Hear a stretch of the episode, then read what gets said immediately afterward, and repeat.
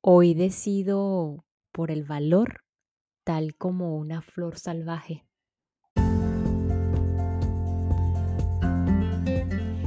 Y es que en esta experiencia humana podemos decidir una y otra vez. Podemos decidir por X situación y la manera como vivir X situación. En especial si esta es considerada difícil. Podemos ser capaces de escoger cómo sentirnos agraviados, culpar a otros por esto o por el contrario podemos afrontar los retos y crecer. Cuando una flor nace desde las rocas y piedras en su camino, considerada como una flor salvaje por la manera en que y dónde nace o dónde sale, pues está decidiendo salir a la luz del día rodeada por la luz y expuesta eh, o exponiendo la majestad de su minúsculo ser, aparentemente. Es igual que el sol, más brillante, o sea, se iguala al sol más brillante de ese momento y no se avergüenza de ello.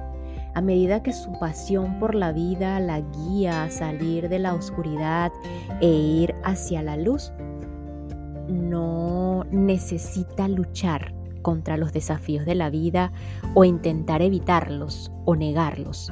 Están allí y la semilla tiene que convertirse en flor. Tenemos que pasar por ellos. Decidir ser tal como una flor salvaje sale desde las rocas y pasa por desafíos desde que es una semilla Em, está intentando decidir también o es, decidir ser tal como una flor es decidir también por la valentía suficiente para crecer y convertirse en la flor que estamos destinados a ser. Cuando somos semillas no podemos saber lo que va a pasar.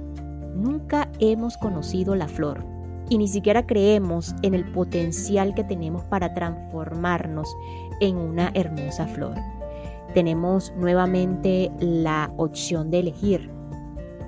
En este caso tenemos dos, opciones. Particularmente continuar como una semilla escondida dentro de su dura coraza o intentando nacer o hacer un esfuerzo por nacer, deshacernos de esa, entre comillas, protectora cáscara o dura coraza y aparentemente segura y comenzar a movernos. Pareciera que inicia una batalla. Suelo, piedras, rocas, dureza, blandura, brotes, peligros, sobrevivencia, supervivencia, pura, de la pura. Sin embargo, brota hacia lo desconocido, hacia el sol, hacia la fuente de luz, sin saber dónde, sin saber por qué y está dominada por un sueño.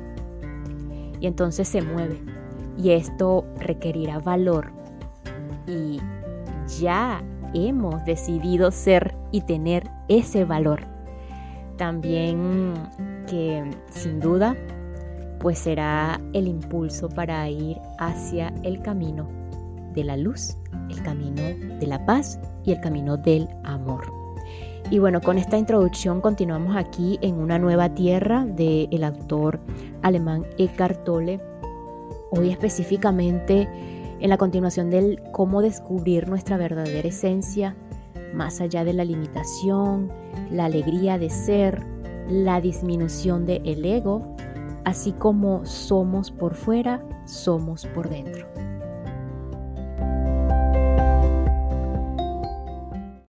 Más allá de la limitación, a toda persona le llega el momento en que busca crecer y expandirse en el nivel de la forma. Es cuando nos esforzamos por superar una limitación como una debilidad física o un apuro económico, cuando adquirimos nuevas destrezas y conocimiento, cuando aplicamos nuestra creatividad para traer algo nuevo al mundo a fin de mejorar la vida tanto la nuestra como la de los demás.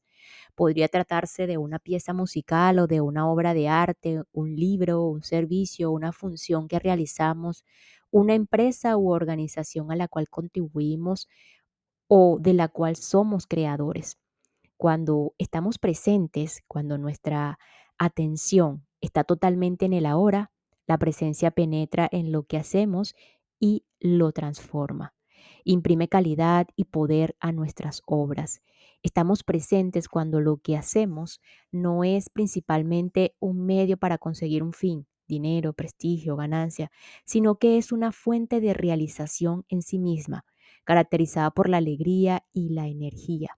Y claro está que no podemos estar presentes si no estamos en, amable armonía con el momento presente. He aquí la base de la acción eficaz sin tinte de negatividad. La forma es limitación. Estamos aquí no solamente para experimentar la limitación, sino para crecer en la conciencia trascendiendo la limitación. Algunas limitaciones se pueden superar en el plano externo. Habrá otras con las cuales debemos aprender a vivir y que solamente se pueden superar internamente. Todo el mundo tropieza con ellas tarde o temprano. Podemos o bien quedarnos atrapados en esas limitaciones a causa de las reacciones del ego, experimentando una infelicidad intensa, o bien elevarnos por encima de ellas internamente, entregándonos incondicionalmente a lo que es. Es eso lo que nos enseñan. El estado consciente de renunciación abre la dimensión vertical de la vida, la dimensión de la profundidad. Entonces algo se proyecta sobre el mundo desde esa dimensión, algo de valor infinito que de otra manera no se habría manifestado. Algunas personas que se entregan ante la limitación severa se convierten en sanadores o maestros espirituales. Otras trabajan desinteresadamente para mitigar el sufrimiento humano o traer algún don de su creatividad al mundo. A finales de los años 70 tenía la costumbre de almorzar todos los días con uno o dos amigos en la cafetería del centro de posgrado de la Universidad de Cambridge, donde estudiaba. A veces se sentaba en la mesa vecina un hombre en silla de ruedas, generalmente en compañía de tres o cuatro personas más.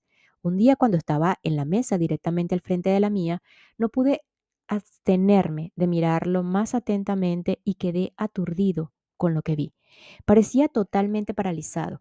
Su cuerpo estaba duro y la cabeza le colgaba constantemente hacia adelante. Una de las personas que estaba con él le llevaba la comida a la boca cuidadosamente, pero de todas maneras era mucha la que se caía y que otro hombre recogía en un plato que sostenía debajo del mentón. De tanto en tanto, el hombre postrado en la silla de ruedas emitía unos sonidos ininteligibles y alguien acercaba el oído a la boca y lograba interpretar milagrosamente lo que el hombre trataba de decir. Posteriormente le pregunté a mi amigo si había si sabía quién era y dijo, "Claro, es profesor de matemáticas y las personas que lo acompañan son sus alumnos de posgrado. Tiene una enfermedad de las neuronas motrices, la cual paraliza progresivamente todas las partes de su cuerpo. Le han dado cuando más unos cinco años. Debe ser lo más espantoso que le puede pasar a un ser humano.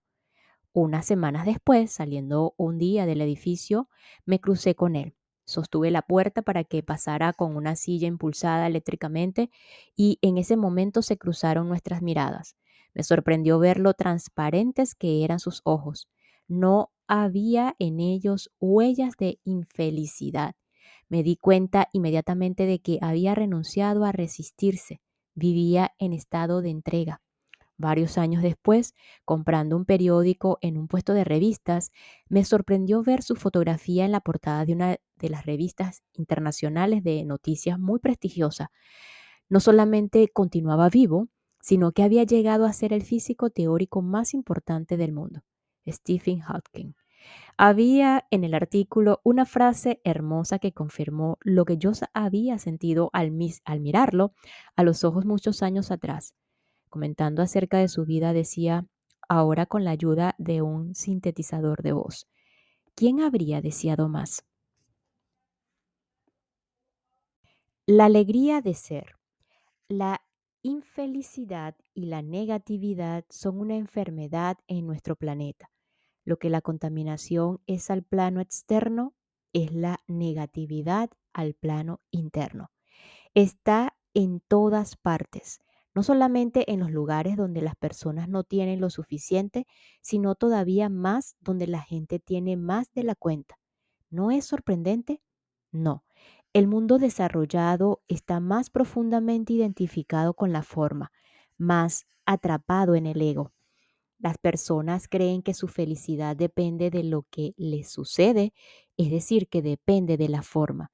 No se dan cuenta de que los sucesos son los más inestable del universo, porque cambian constantemente. Ven el momento presente empañado por algo que ha sucedido y que no debió suceder o como una deficiencia porque algo que debió suceder no sucedió. Entonces pasan por alto la perfección profunda, inherente a la vida misma, una perfección que ya existe y, está más allá de lo que sucede y no sucede, más allá de la forma. Debemos aceptar el momento presente y hallar la perfección que es más profunda que cualquier forma y que está libre del efecto del tiempo. La alegría de ser. La única felicidad verdadera no se puede lograr a través de la forma, es decir, de las posesiones, los logros, las personas o los sucesos.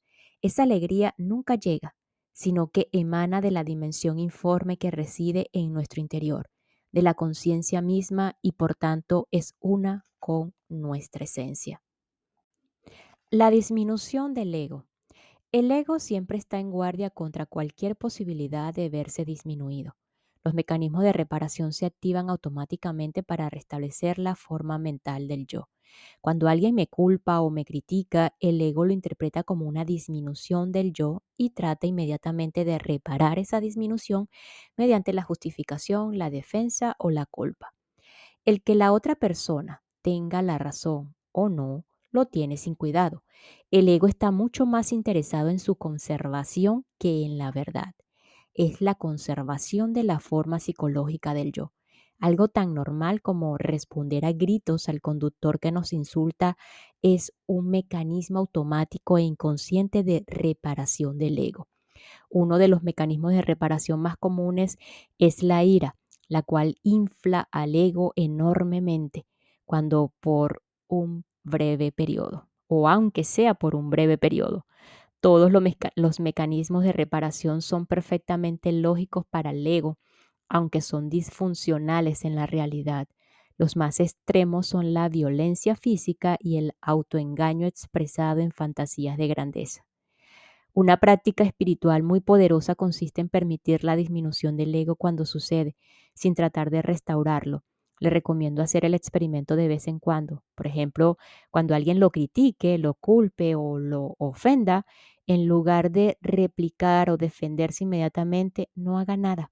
Permita que su amor propio se quede disminuido y tome conciencia de lo que siente en su interior. Es probable que se sienta incómodo durante algunos segundos como si se hubiera empequeñecido. Después sentirá que se amplía su espacio interno y que está intensamente vivo. No habrá menguado en lo absoluto. En realidad se habrá expandido.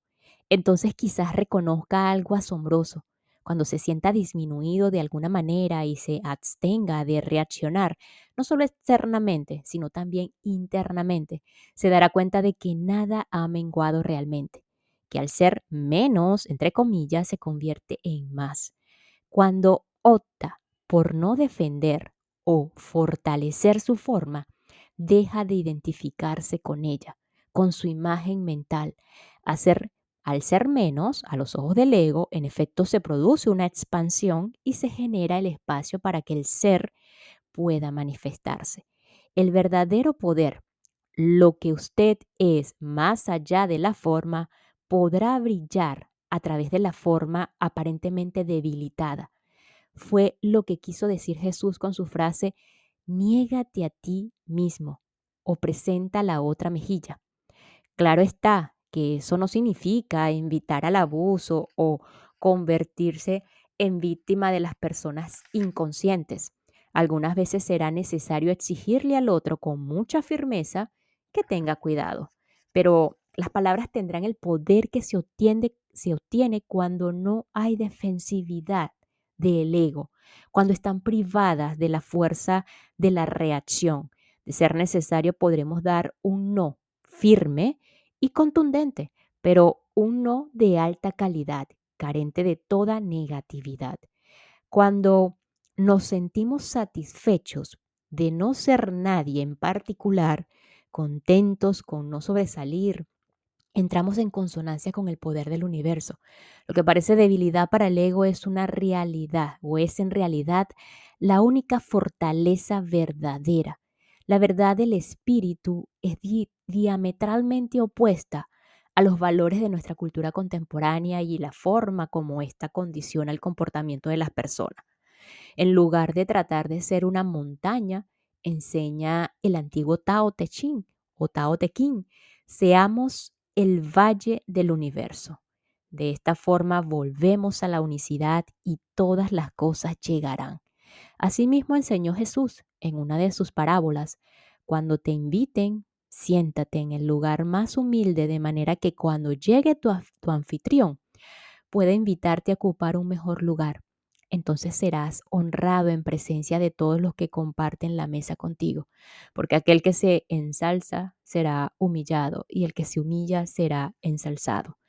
Otro aspecto de esta práctica es abstenerse de fortalecer el yo, evitando alardear o querer sobresalir, ser especial, dejar una impresión o exigir atención. Puede implicar abstenerse de expresar una opinión cuando todos los demás expresan la suya. Ensaye hacerlo para ver cómo se siente. Así como somos por fuera, somos por dentro. Al mirar las estrellas en el firmamento despejado, podemos reconocer fácilmente una verdad a la vez totalmente simple y extraordinariamente profunda. ¿Qué es lo que vemos?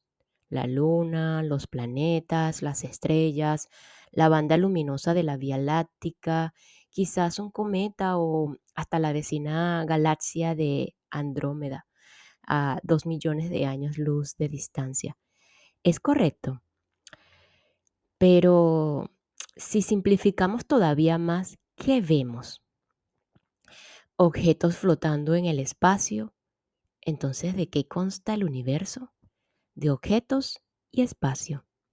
Cuando no enmudecemos totalmente al mirar mm, el firmamento en una noche despejada, es porque no estamos mirando realmente y no tenemos conciencia de la totalidad de lo que hay en él. Probablemente estemos mirando solamente los objetos y tratando de identificarlos. Si alguna vez se sintió sobrecogido al mirar el espacio, si experimentó una sensación de reverencia ante ese misterio incomprensible, es porque renunció por un momento a su deseo de explicar y asignar nombres y tomó conciencia no solamente de los objetos del espacio, sino de la profundidad infinita del espacio mismo. Seguramente logró tranquilizarse lo suficiente para tomar nota de la inmensidad en la cual existen esos mundos incontables. La sensación sobre acogedora o sobrecogedora no se deriva del hecho de que haya miles de millones de mundos, sino del reconocimiento de la profundidad que los alberga a todos. Claro está que no podemos ver, ni oír, ni tocar, ni oler el espacio. Entonces, ¿cómo sabemos tan siquiera si existe? Esta pregunta aparentemente lógica contiene un error fundamental. La esencia del espacio es el vacío, de tal manera que no existe en el sentido normal de la palabra. Solo las cosas, las formas existen. El hecho mismo de designarlo con el nombre de espacio puede ser engañoso porque al nombrarlo lo convertimos en objeto. Digámoslo de esta manera, hay algo dentro de nosotros que tiene afinidad con el espacio. Es por eso que podemos tomar conciencia de él. ¿Conciencia de él? Esto tampoco es completamente cierto, porque ¿cómo podemos tomar conciencia del espacio si no hay nada de lo cual tomar conciencia? La respuesta es a la vez simple y profunda. Cuando tenemos conciencia del espacio, realmente no tenemos conciencia de nada, salvo de la conciencia misma del espacio interior. el universo toma conciencia de sí mismo a través de nosotros. Cuando el ojo no encuentra nada para ver, la nada se percibe como espacio. Cuando el oído no encuentra nada para oír, el vacío se percibe como quietud. Cuando los sentidos diseñados para percibir la forma se tropiezan con la ausencia de la forma, la conciencia informe que está detrás de la percepción y de la cual emana toda percepción, toda experiencia posible, ya no se oculta detrás de la forma. Cuando contemplamos la profundidad inconmensurable del espacio o escuchamos el silencio en las primeras horas del amanecer, algo resuena dentro de nosotros como en una especie de reconocimiento. Entonces sentimos que la vasta profundidad del espacio es nuestra propia profundidad y reconocemos que esa quietud maravillosa es nuestra más profunda esencia, más profunda que cualquiera de las cosas que conformen que conforman el contenido de nuestra vida. Los Upanishads, las antiguas escrituras de la India, apuntan hacia la misma verdad con estas palabras. Aquello que el ojo no puede ver, pero que hace posible que el ojo vea, sabed que no es otro que Brahma, el espíritu, y no lo que la gente adora aquí. Aquello que no puede oírse con los oídos, pero que hace posible que el oído oiga. Sabed que no es otro que Brahma, el espíritu, y no lo que la gente adora aquí aquello que no puede pensarse con la mente, pero que hace posible que la mente piense, sabed que no es otro que Brahma, el espíritu, y no lo que la gente adora aquí. La escritura dice que Dios es conciencia informe y la esencia de lo que somos. Todo lo demás es forma, lo que la gente adora aquí. La realidad dual del universo, la cual consta de cosas y espacio, cosas y vacío, es también la nuestra.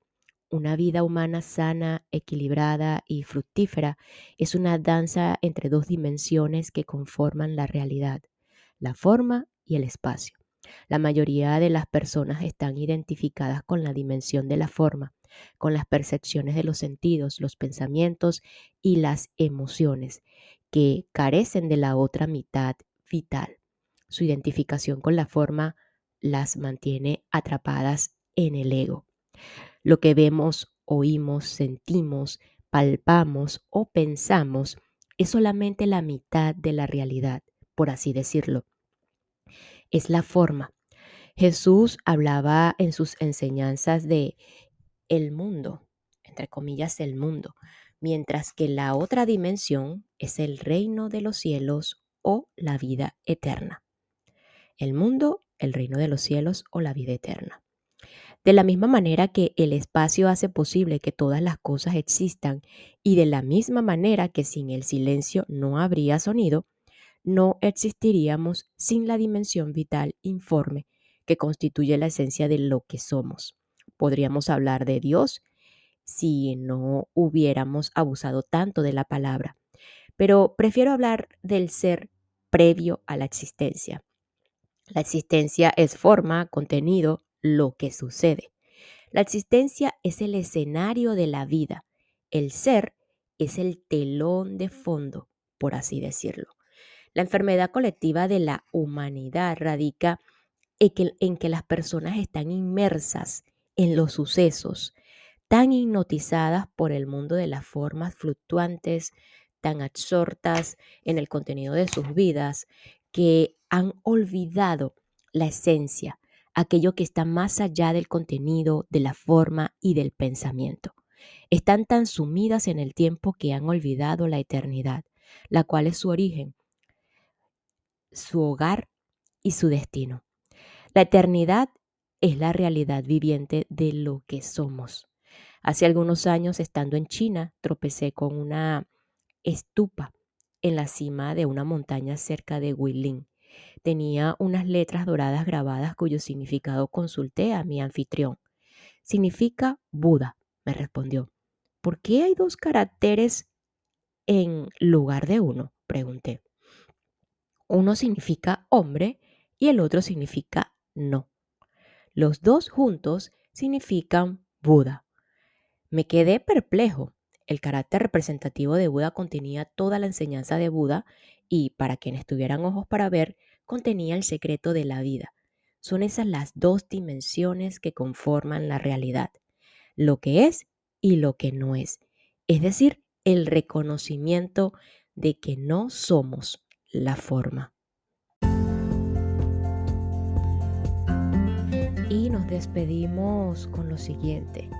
La alegría de ser, la única felicidad verdadera, no se puede lograr a través de la forma, es decir, de las posesiones, los logros, las personas o los sucesos.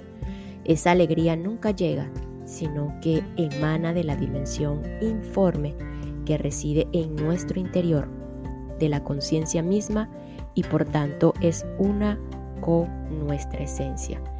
Nos escuchamos en el próximo episodio para continuar con una nueva tierra, un despertar al propósito de tu vida, de el autor Eckhart Tolle, el mismo autor del Poder de la Hora.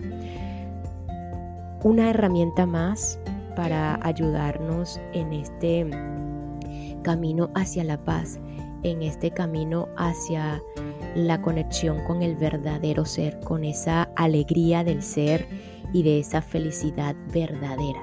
Gracias, gracias, gracias.